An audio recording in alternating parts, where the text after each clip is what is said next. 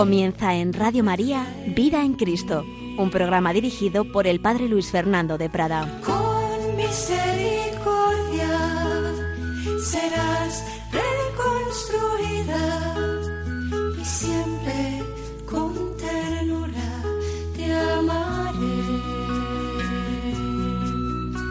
Así dice el Señor. Un cordialísimo saludo, muy querida familia de Radio María. La vida en Cristo, vida en el Espíritu Santo, es también vida de virtudes, esas potencialidades que Dios nos da contando con nuestra colaboración. Las grandes virtudes del cristiano son las virtudes teologales, las que nos unen directamente con Dios. Hablamos largamente de ellas, de la fe, la esperanza y la caridad, pero también Hacen falta otras virtudes para la relación con los diversos bienes de este mundo, que son esas virtudes morales o humanas que fundamentalmente están englobadas en torno a las que llamamos las virtudes cardinales, prudencia, justicia, fortaleza y templanza al ser también virtudes humanas, han sido tratadas por los filósofos ya desde los griegos y otros tratadistas de la ética. Hay una parte muy importante, indudablemente humana, que podemos compartir con otros planteamientos. Y la gracia de Dios potencia lo que humanamente se puede hacer también. Lo potencia, le da un sentido más trascendente, da una energía muy grande en cuanto las cosas están movidas por una visión de fe, con una esperanza en la vida eterna y sobre todo por el amor a Dios y al prójimo. Pero es necesario también ese, ese poner de nuestra parte ese desarrollo de esos hábitos buenos que van generando esas virtudes. Prudencia, justicia, fortaleza y templanza, las cuatro grandes virtudes cardinales. Ya hemos dedicado algunos programas a la prudencia y a la justicia. Y dedicábamos uno a la fortaleza y seguimos pues con el segundo.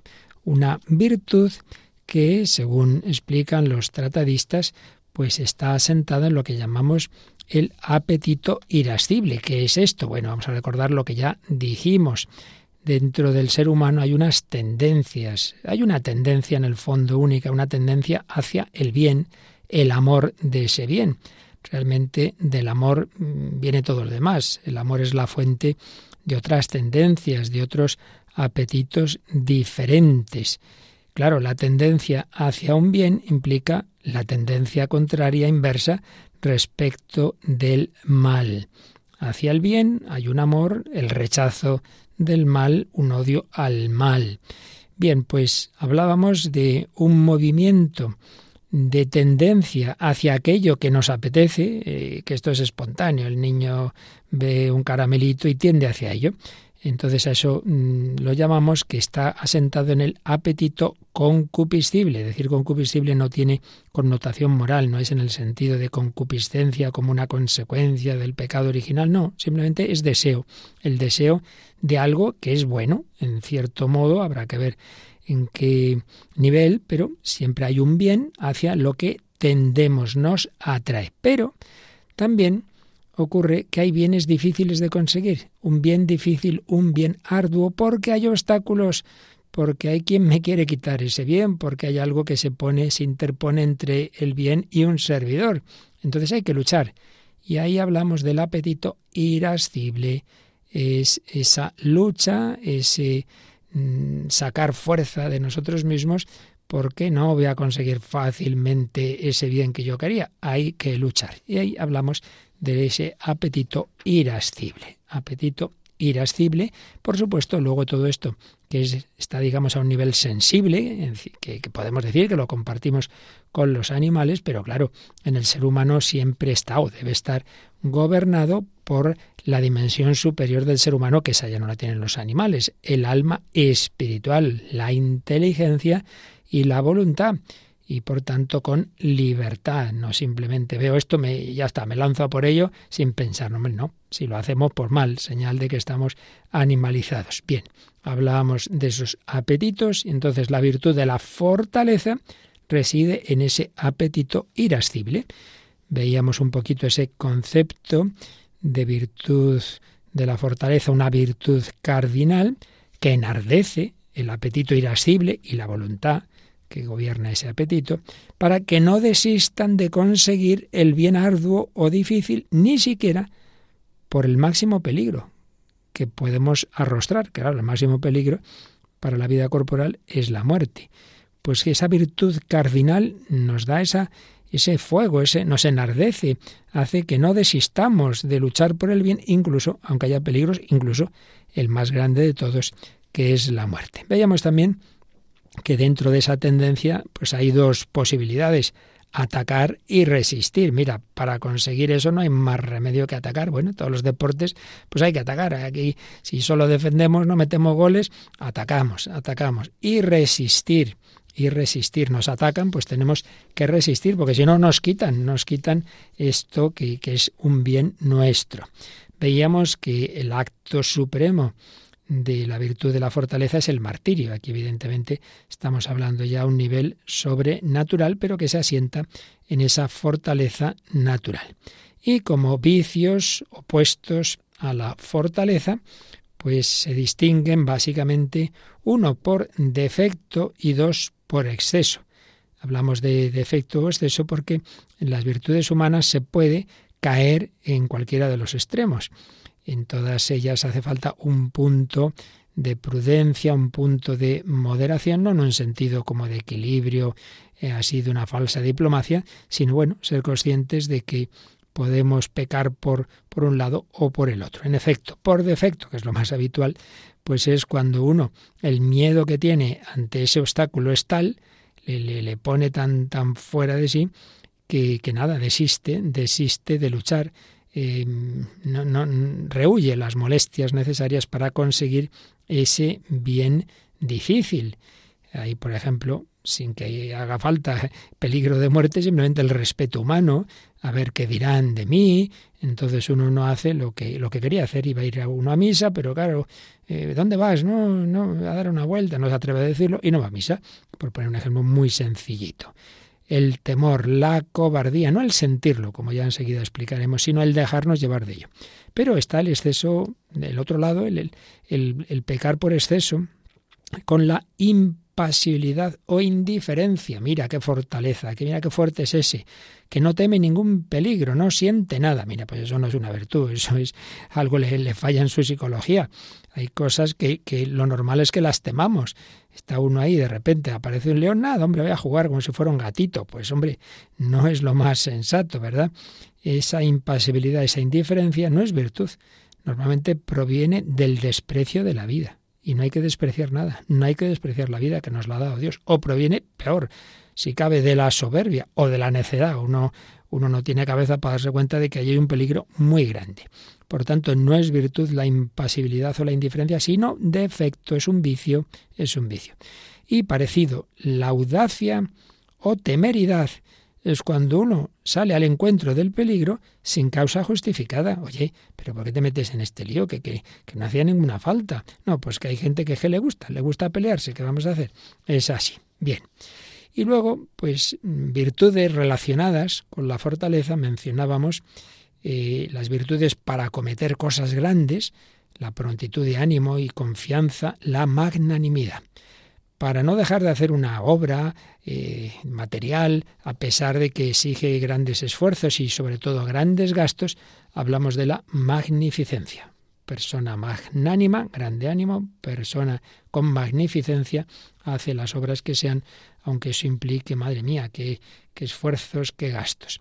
Y luego, eh, virtudes para resistir las dificultades, porque recordemos que hay dos aspectos, ¿no? La parte más activa para afrontar algo, acabamos de decir, magnanimidad y magnificencia, pero también la parte pasiva para resistir los ataques, para resistir las dificultades, pues ahí podemos hablar. Esas dificultades causadas por la tristeza de los males presentes, pues ahí están las virtudes de la paciencia y de la longanimidad paciencia, hablaremos de ella, y longanimidad.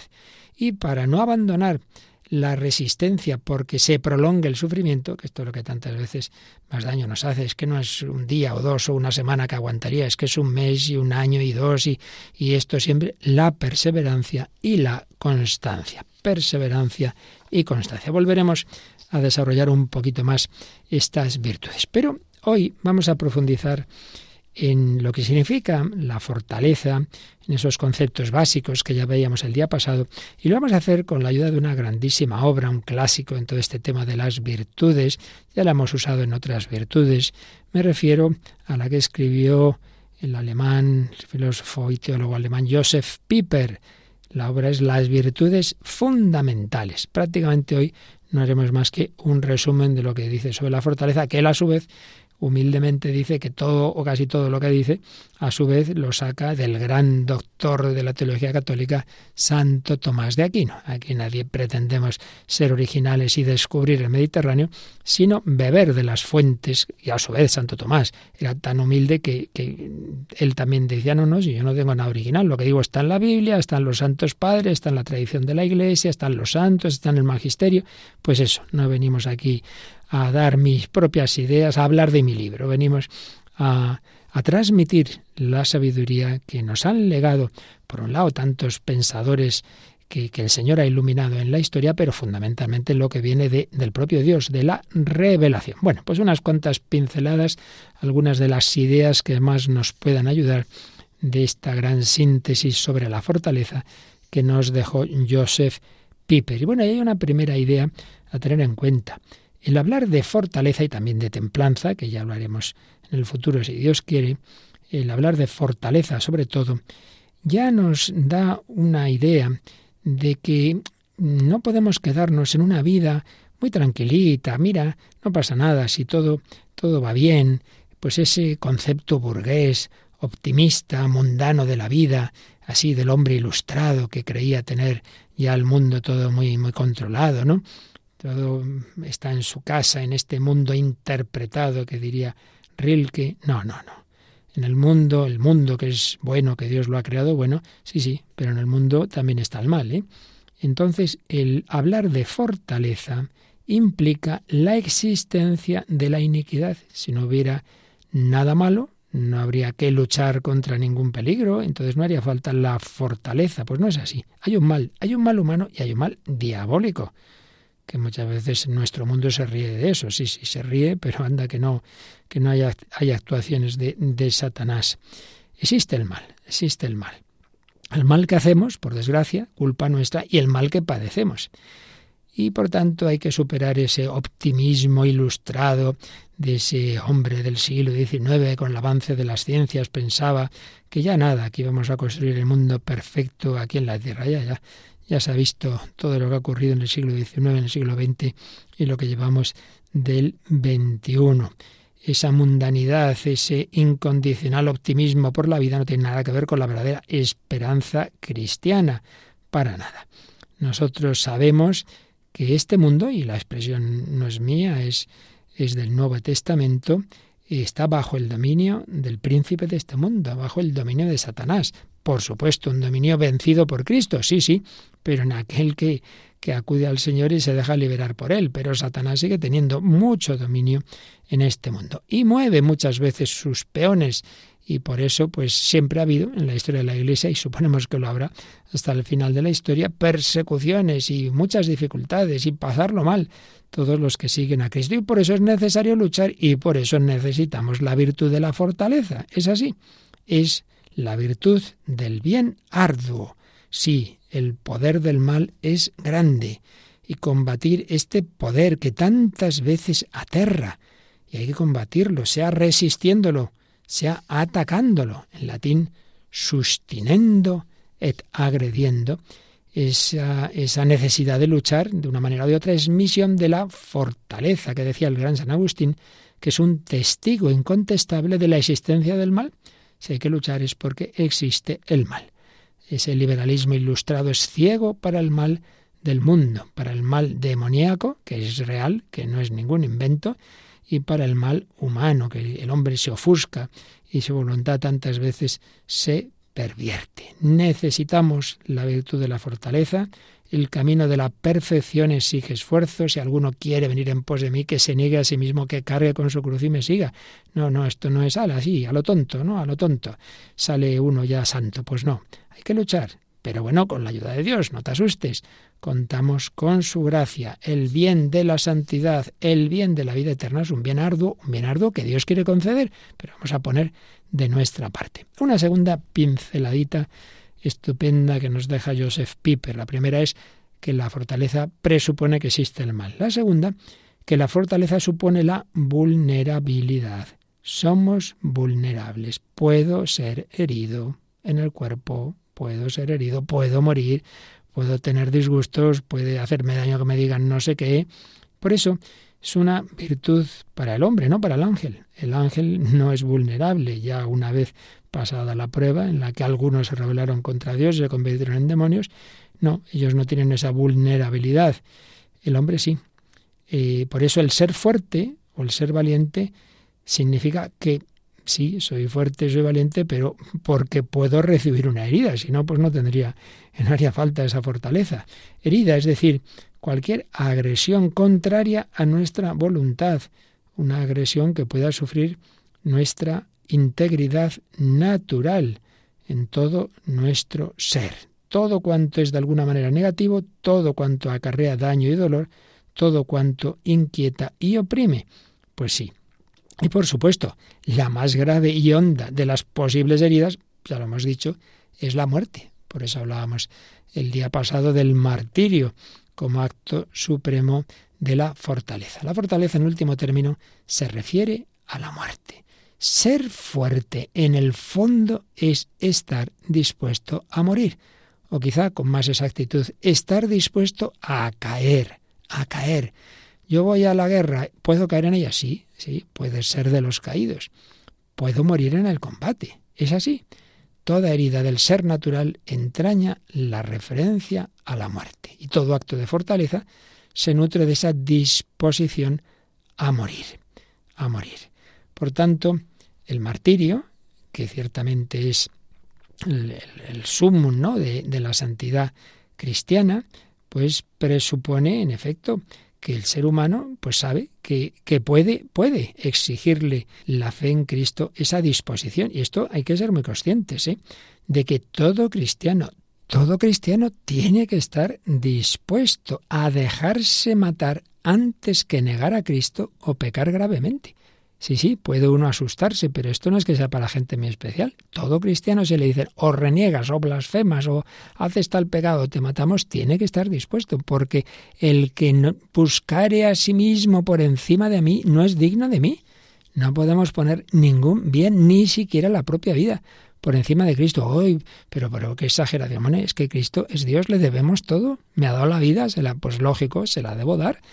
Entonces, el cristiano debe estar dispuesto. Por tanto, todo cristiano en potencia puede ser un mártir. Ojo, esto no significa, como a veces ha podido entender mal, ay, qué bien, qué bien, hay persecución, pues ahora mismo voy corriendo y me presento para que me maten. No, hombre, no, no seas eh, temerario, no seas temerario. De hecho, se cuenta en relatos antiguos de, de los primeros mártires, y concretamente hablando del martirio de San Policarpo, que es uno de los más antiguos relatos de tiempos de la persecución del Imperio Romano, de un tal Quinto que se había presentado voluntariamente a las autoridades, después de decirles a otros que hicieran lo mismo.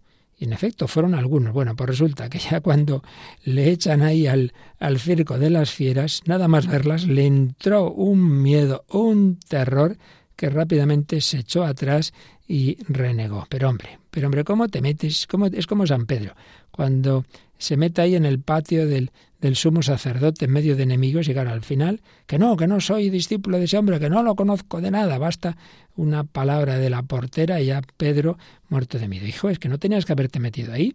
Entonces no se trata de que uno se meta en el peligro sin más, porque tú no sabes si, si Dios realmente te quiere dar la gracia, quiere que, que sea ese el momento, pero si te llega sin buscarlo, y entonces no tienes más que o lo acepto. Por ejemplo, no lo buscó Santo Tomás Moro. Él intentó defenderse, pero cuando ya vio que no había más que o aceptar a Cristo y su iglesia o, o perder la vida ante el rey Enrique VIII, dijo, bueno, yo no es que quisiera ser mártir, pero está claro que Dios está por delante, que Dios está por delante del rey y de mi propia vida. Así pues, no se trata de meterse sin más en el peligro. Por eso, decían esos primeros cristianos, no alabamos a los que se presentan por sí solos a los tribunales. ¿No es esto lo que se enseña en el Evangelio? Y San Cipriano, que fue mártir, que fue decapitado en el 258, le explicó a un procónsul, nuestra doctrina prohíbe que uno se delate a sí mismo. No, no es que tengamos que ofrecernos para que venga, venga, que me maten.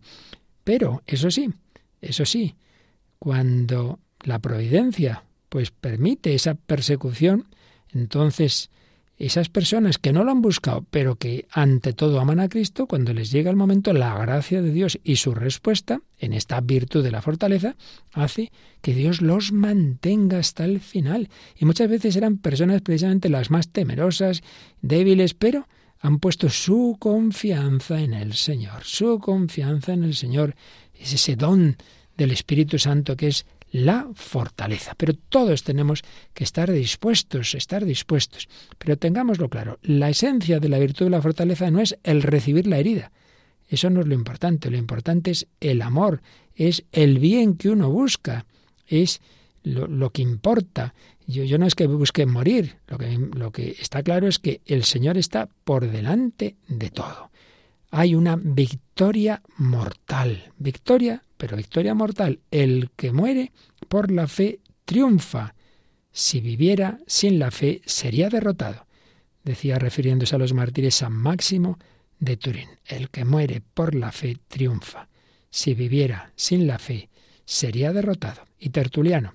Allí donde somos pasados a cuchillo, triunfamos. Y cuando se nos lleva ante el juez, quedamos en libertad. El fuerte triunfa a costa de morir o de ser herido, pero por esa gracia que el Señor nos da. Evidentemente, cuando ya hablamos del martirio, pues no es simplemente una virtud natural, sino que está esa gracia de Dios. Pero tengamos claro esto, que el fuerte no sufre por sufrir, ni desprecia la vida. No es actitud cristiana despreciar nada, ¿eh? esto es muy importante. Si uno, por ejemplo, se va religioso, religiosa, no es porque desprecie el matrimonio. Pues si uno intenta entrar en una orden religiosa porque le parece feo el matrimonio, entonces no, estás equivocado, chico. No es eso. No se desprecia nada. No se desprecian los bienes. Yo quiero ser pobre porque desprecio los bienes. Que no, que son bienes, son algo bueno. Lo que pasa es que Dios te llama a algo superior en tu caso, pero sin desprecio. Bueno, pues mucho menos hay que despreciar la vida. Hay un texto del Apocalipsis precioso que hablando de los mártires dice, no amaron tanto la vida que temieran la muerte, pero amaban la vida, no la despreciaban, la amaban, sí, claro, pero sobre todo la vida divina. Entonces, si usted me pone en la alternativa de o perder mi vida humana o perder la vida divina y eterna, pues hombre, prefiero la vida divina y eterna. Claro que preferiría que no pasara esto, porque el mm, cristiano, el mártir, no menosprecia la vida, pero la tiene menos que aquello por lo que la entrega. Santo Tomás de Aquino decía que el cristiano no solo ama su vida con las fuerzas vitales del cuerpo, sino también con las energías del alma. Claro que sí, todo lo hemos recibido de Dios, uno ama, ama lo que ha recibido de Dios. No es nada malo que amemos la vida, pero hay una jerarquía de valores y el Señor y la vida eterna están por delante y mi conciencia no puedo venderla. Claro que no. Así pues, el cristiano no es el que desprecia la vida no es el insensato que sufre por sufrir, pero sí que es aquel que por el bien está dispuesto, si llega el caso, a sufrir y a morir.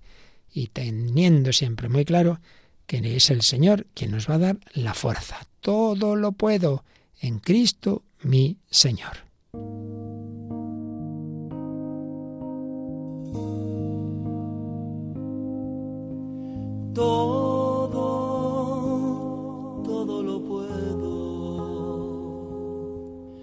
en Cristo mi fortaleza. Todo,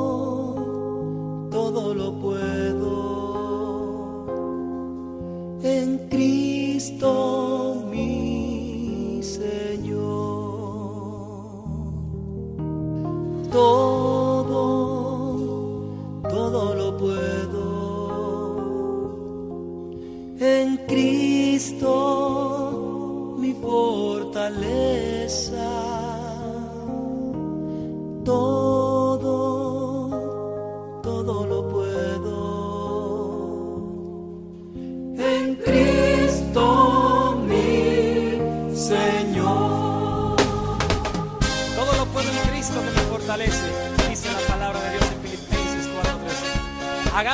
versículo una oración.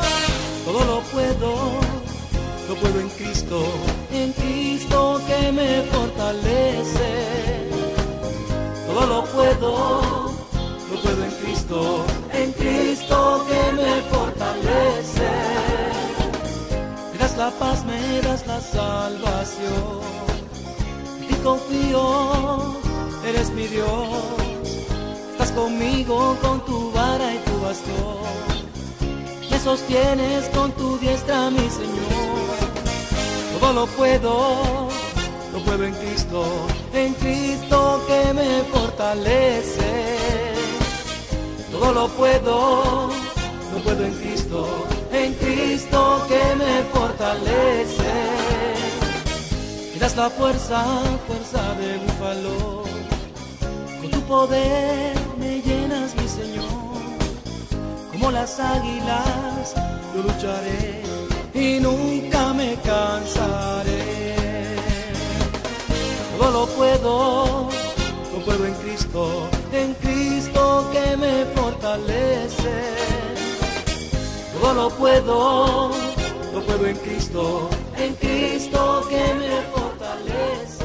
Todo lo puedo en mi Señor, en Cristo que me fortalece. Aquí seguimos en Radio María, un servidor, Padre Luis Fernando de Prada, hablando de esta virtud de la fortaleza, siguiendo básicamente lo que nos enseñaba Joseph Piper en su obra Las virtudes fundamentales, cogiendo algunas pinceladas sobre esta virtud de la fortaleza. La fortaleza presupone que existe el mal, presupone que somos vulnerables, no se busca el sufrir, el morir por sí mismo, pero se busca el bien y ese bien es superior a la propia vida. Y por tanto ese bien divino, ese bien espiritual, uno está dispuesto a sacrificar a él el propio bien de la vida. Pero ojo, siguiente pinceladilla. La fortaleza no se debe fiar de sí misma, presupone las virtudes que ya hemos visto antes, dejando ahora aparte las virtudes específicas del cristiano, las virtudes teologales, la fe, la esperanza, la caridad, que son las más importantes, pero incluso en el orden de las virtudes cardinales, la fortaleza presupone la prudencia y la justicia.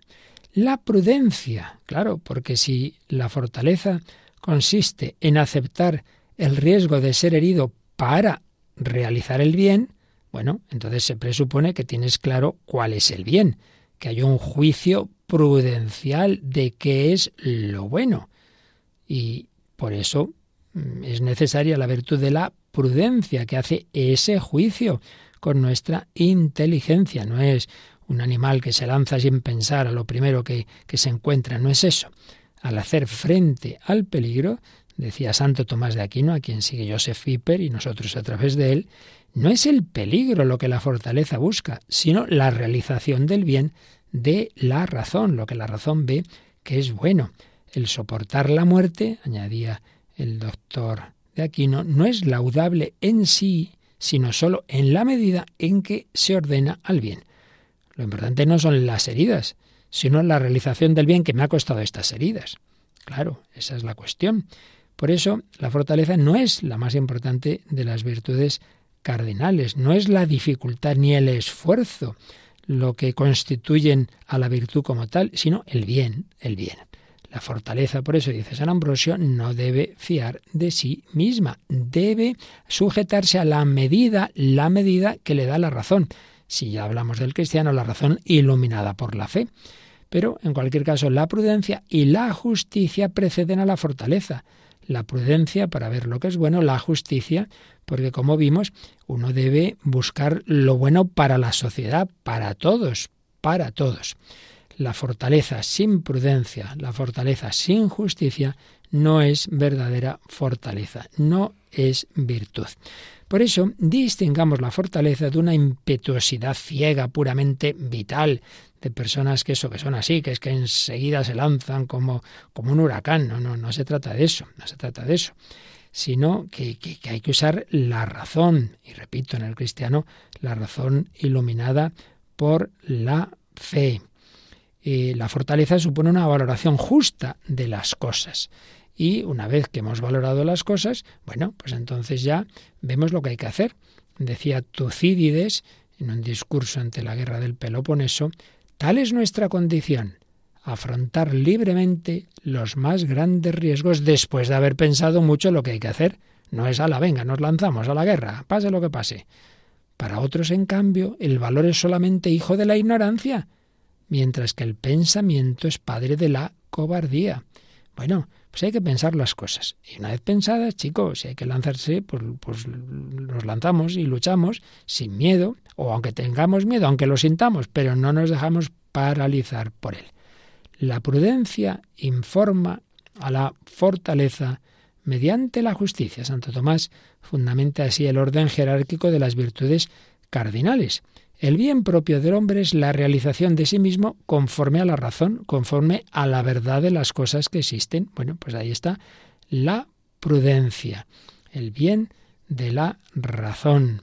Pero por la justicia ese bien cobra existencia real en, en, la sociedad. Es misión de la justicia imponer el orden de la razón en todos los asuntos humanos, no solo en algunos, en todos los asuntos humanos, como vimos en las relaciones de unos con otros en los diversos campos de la sociedad. Y luego ya la fortaleza y la templanza, presupuesto que ya sabemos lo que es el bien y que queremos que esto se extienda a toda la sociedad, lo que hacen estas otras virtudes, fortaleza y templanza, es ayudar a conservar ese bien, tener a salvo al hombre del peligro de decaer del bien, y ante todo ahí sería, estaría por delante la fortaleza sobre la templanza, que será la siguiente virtud que tratemos ya más adelante. Pero eh, tengamos claro que la fortaleza no es, no es en sí misma la primordial realización del bien, en sí misma, sino que su misión consiste en proteger o abrir paso franco a realizar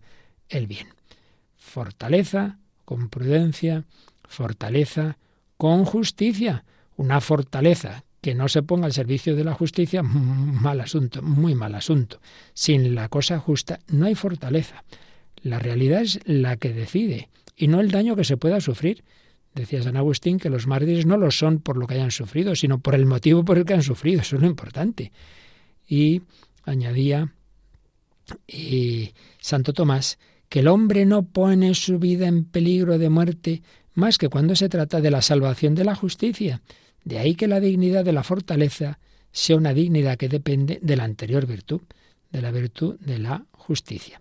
Y San Ambrosio dice, la fortaleza sin justicia es palanca del mal, palanca del mal. Puede convertirse en algo muy malo. Uno es muy fuerte para eh, arrostrar peligros, sí, claro, pero para, para hacer injusticias, por mal asunto. Bien, pues una tercera pincelada que nos da Joseph Piper. La fortaleza presupone las otras dos virtudes cardinales previas, la prudencia y la justicia. Vamos ahora, en un cuarto momento, a desarrollar algo que ya mencionábamos, cómo en la fortaleza hay un doble movimiento.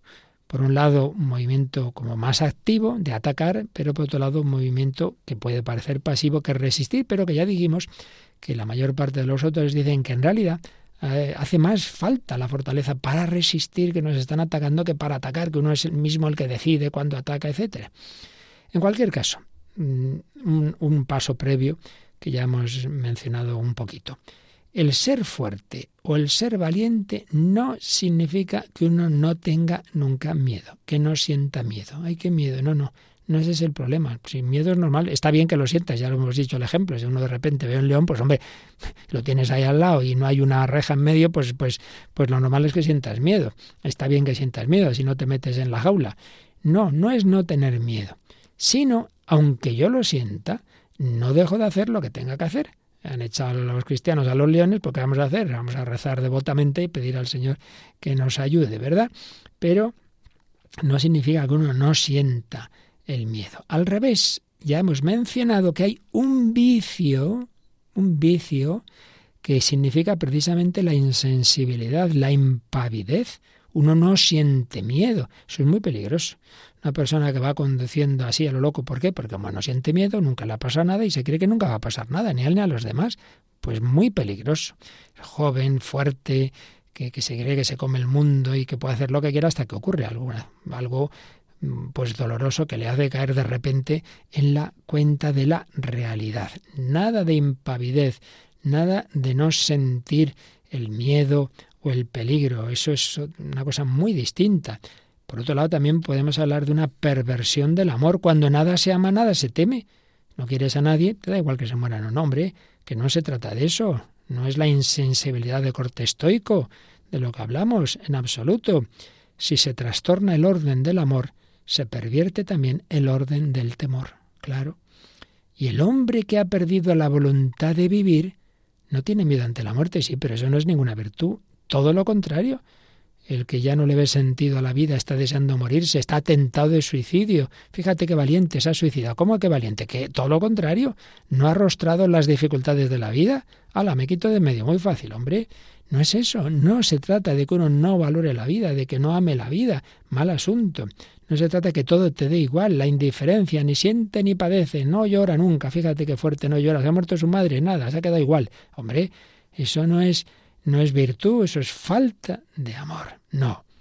La fortaleza ni ama la muerte ni desprecia la vida. Esa frase que os he recordado de Apocalipsis sobre los mártires. No amaron tanto la vida que temieran la muerte, pero amaban la vida. No es el no conocer el miedo, sino el no dejar que el miedo nos fuerce al mal.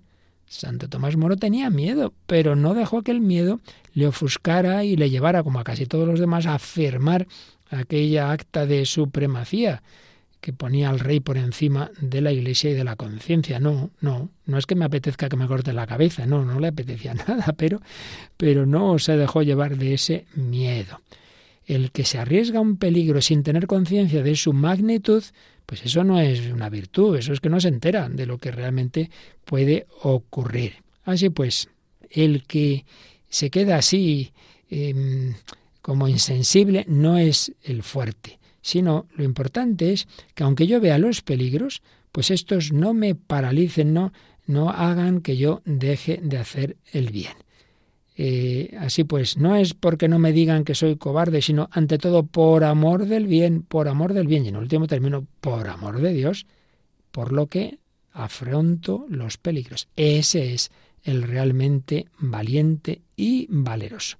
Todo esto no quita nada del, del valor, del vigor, de la actitud combativa que pueda haber en un buen militar, en cualquier no, no, no, no, estamos negando ese tipo de valores, pero sí estamos diciendo que no se trata de exponerse al peligro porque sí ni de no sentir el miedo, sino que es otra cosa. La fortaleza no significa la pura ausencia de temor. Valiente es el que no deja que el miedo a los males perecederos y penúltimos le haga abandonar los bienes últimos y auténticos. Me parece una frase muy lograda una visión, sobre todo cristiana, aunque no solo, pues de esta virtud nos dice esto, que el valiente, el fuerte, no es, no es el que... La, la visión auténticamente cristiana nos dice esto, que valiente es el que no deja que el miedo a los males perecederos y penúltimos le haga abandonar los bienes auténticos y últimos. El temor de lo que en definitiva debe ser temido, constituye como el negativo del amor de Dios, uno de los fundamentos necesarios de la fortaleza y de toda virtud en general. Creo que esto es muy importante.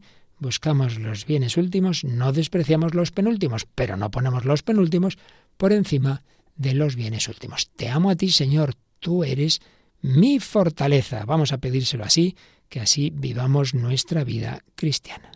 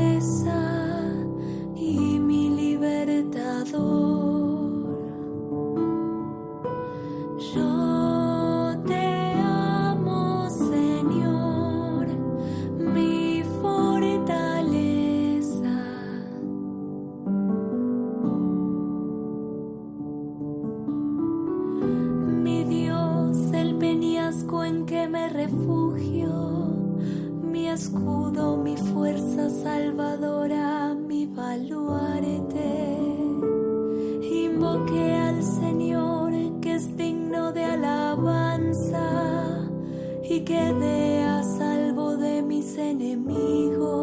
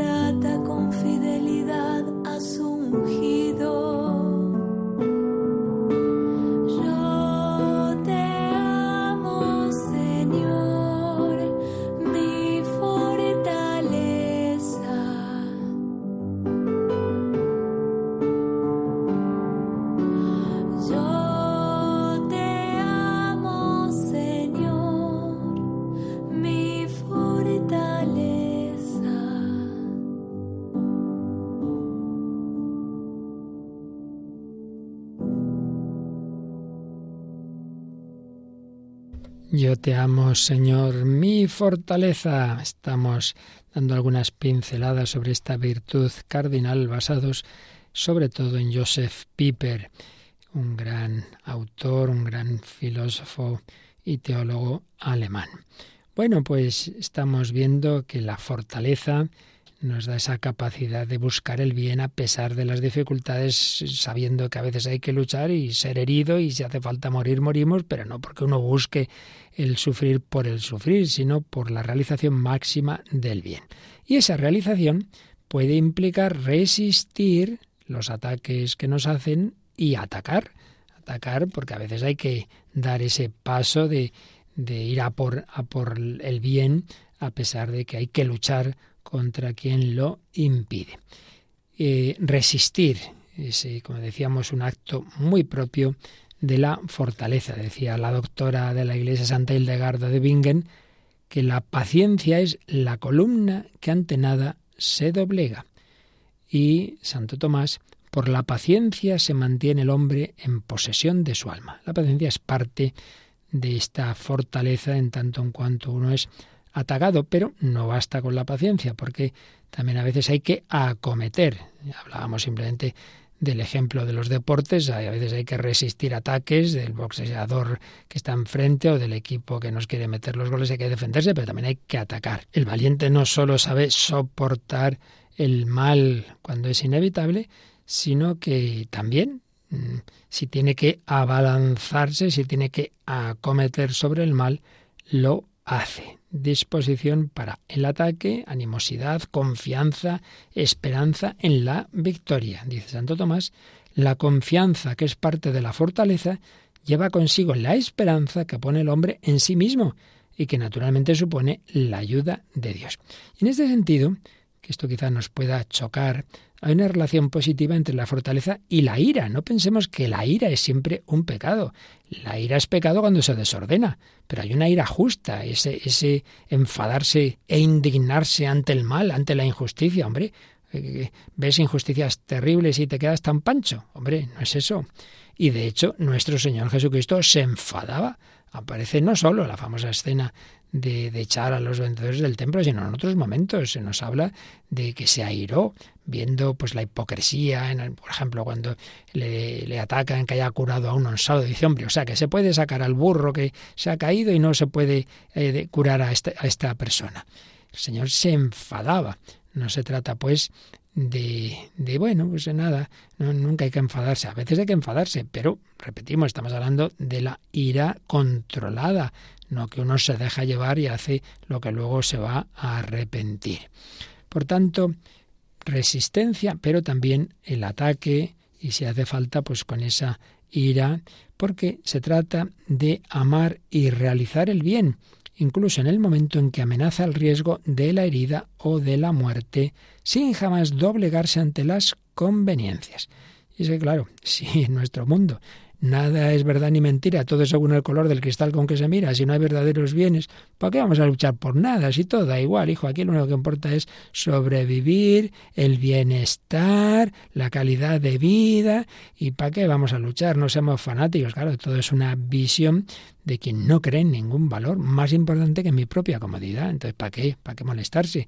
Pero evidentemente no es eso lo que hizo nuestro Señor Jesucristo. Evidentemente. Por tanto, hay que ser conscientes de esa palabra que nos dijo Jesús, yo os envío como ovejas en medio de lobos. Estamos en un mundo en el que existe el mal, en el que hay que contar con los ataques, que te van a decir no sé qué, que se van a reír de ti, mira al católico este, mira todavía a misa, mira ese reprimido, mira esa tonta, mira no sé qué. Bueno, pues muy bien. Pues a tomarlo con humor y a no achantarnos. Fortaleza, fortaleza ante ese tipo de ataques y cualquier otro, claro está. Por tanto, encararse activamente con el mundo, no por fanfarronería, ya se entiende, sino, oye, porque yo no tengo nada que avergonzarme de ser cristiano, me tendré que avergonzar de mis pecados, eso sí, pero de ser cristiano, no, de seguir a Jesucristo, no. Y el que me confesara ante los hombres, yo lo confesaré ante mi Padre, y el que me negara ante los hombres, yo lo negaré también ante mi Padre. Jesucristo nos da la fuerza, como se la ha dado a todos los mártires. Es así. Y, ah, no, pero ya dice el Evangelio, si te pegan la mojilla derecha, presenta la otra. Bueno, vamos a ver, esto como todo, hay que siempre verlo, ver todo lo que nos dice el Señor y no nos olvidemos lo que nos dice y lo que hizo. De que cuando aquel criado de Anás le da una bofetada, Jesús no dice, ahora pégame en el otro, sino que le pregunta, oye, si he, si he hablado mal, dime en qué, pero si no, ¿por qué me pegas? ¿Por qué me pegas? Por tanto, habrá veces en que sí, que haya que sin más presentar la otra mejilla, pero habrá veces en que no. Habrá que ver en cada caso. Porque si eso significa como dejar que se haga la injusticia que puede hacer daño a otros o a la iglesia, pues, pues a lo mejor no es el caso de dejarse atacar, sino que habrá que defenderse. En cualquier caso, repetimos, el estar dispuesto a morir en el supremo trance del martirio resistiendo pacientemente para realizar el bien, no excluye ni el riesgo de la cometida ni el belicoso ataque. Te pueden atacar a ti y a lo mejor tienes tú también que atacar. Por el contrario, esta disposición es la que presta la actividad del cristiano en el mundo, esa libertad, esa libertad que Jesucristo nos ha conseguido. Bien, pues una cuarta enseñanza de Joseph Piper, basadas en Santo Tomás de Aquino y en general en la tradición de la Iglesia. Doble movimiento de la virtud de la fortaleza, resistir y atacar. Cuando estamos hablando de atacar, estamos diciendo, oye, hay que ir a pegar a uno, ¿eh? Ojo, habrá que ver en cada caso, ¿no? Por ejemplo, puede ser, como os decía, que oh, se meten con uno en la universidad, en el trabajo, bueno, pues un día vas tú directamente y sin esperar a que nadie te diga nada, pues te manifiestas claramente, sí, sí, yo, yo voy a misa, ¿eh? ¿sabes? Te vienes tú, quieres, y te, lanzas ahí antes de que te digan nada. Con cara, bueno. Y una quinta indicación de Joseph Piper nos habla de tres niveles de la fortaleza. Las tres fortalezas dicen vital, moral y mística. Vital, moral y mística. Porque esa frase del Evangelio, ¿no? el que buscare su vida la pérdida, se puede aplicar a todos los órdenes de la realidad. Sí, sí, y en ese primer nivel, digamos, vital, premoral, de la salud psíquica, en ese nivel es verdad que si uno se obsesiona con yo estar bien, yo estar bien, yo estar bien, al final esa persona pues va a estar peor.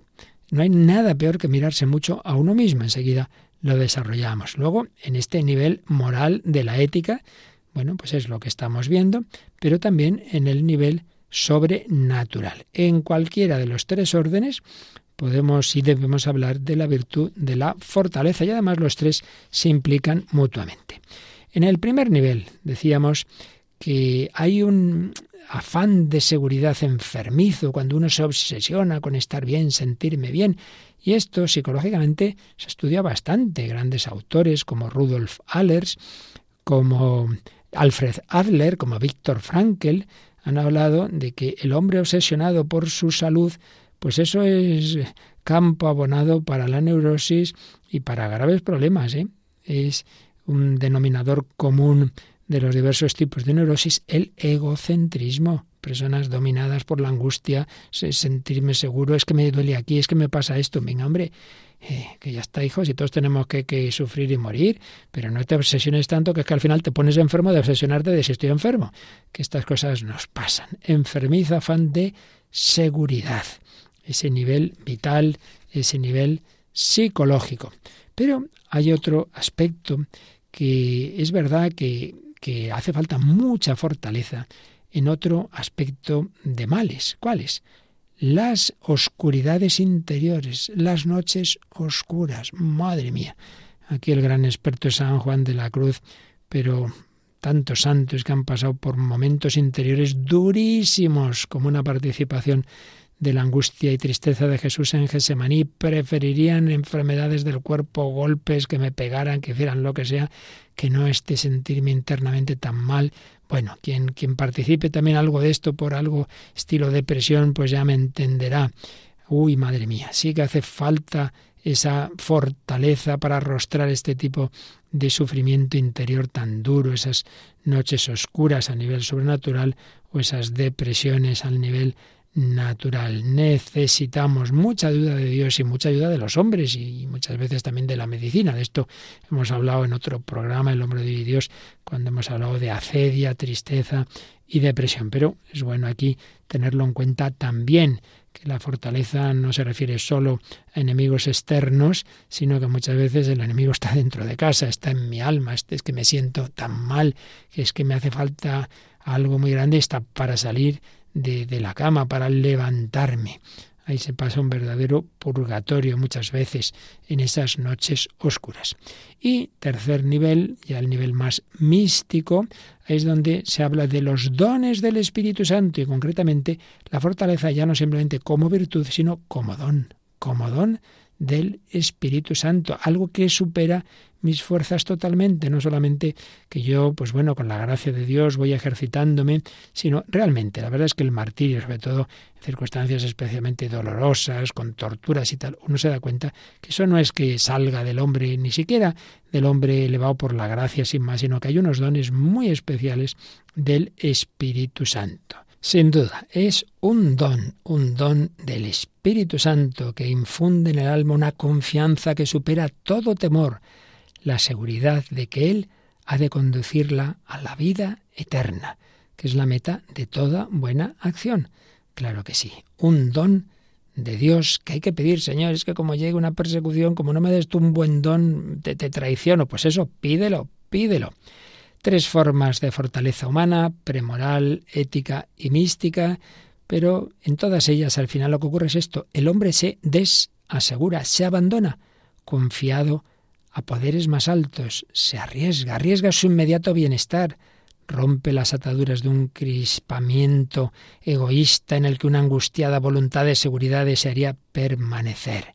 Y por supuesto, en ese nivel cristiano uno pone su confianza, uno pone su fortaleza, uno pone su seguridad en Dios nuestro Señor.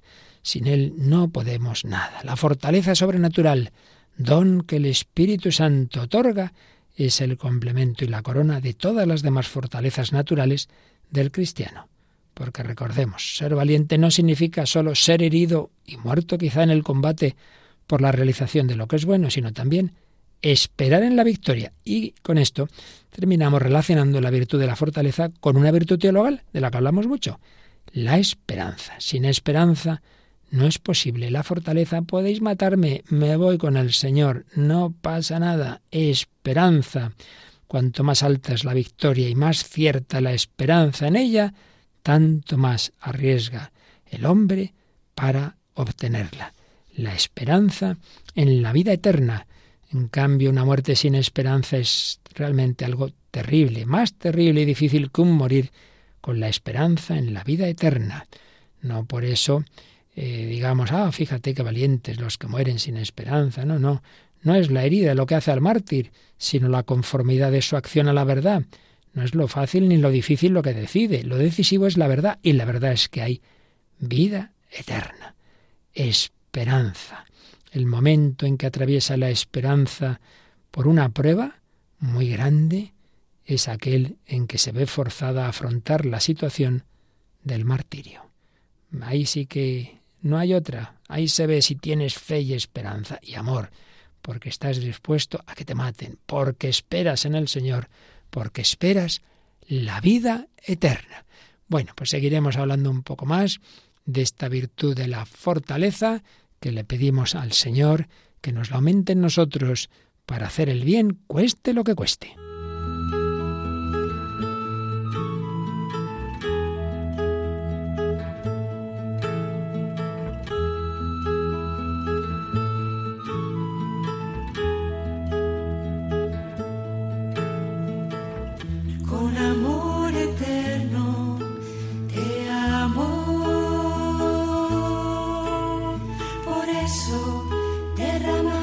escuchado Vida en Cristo, un programa dirigido por el Padre Luis Fernando de Prada.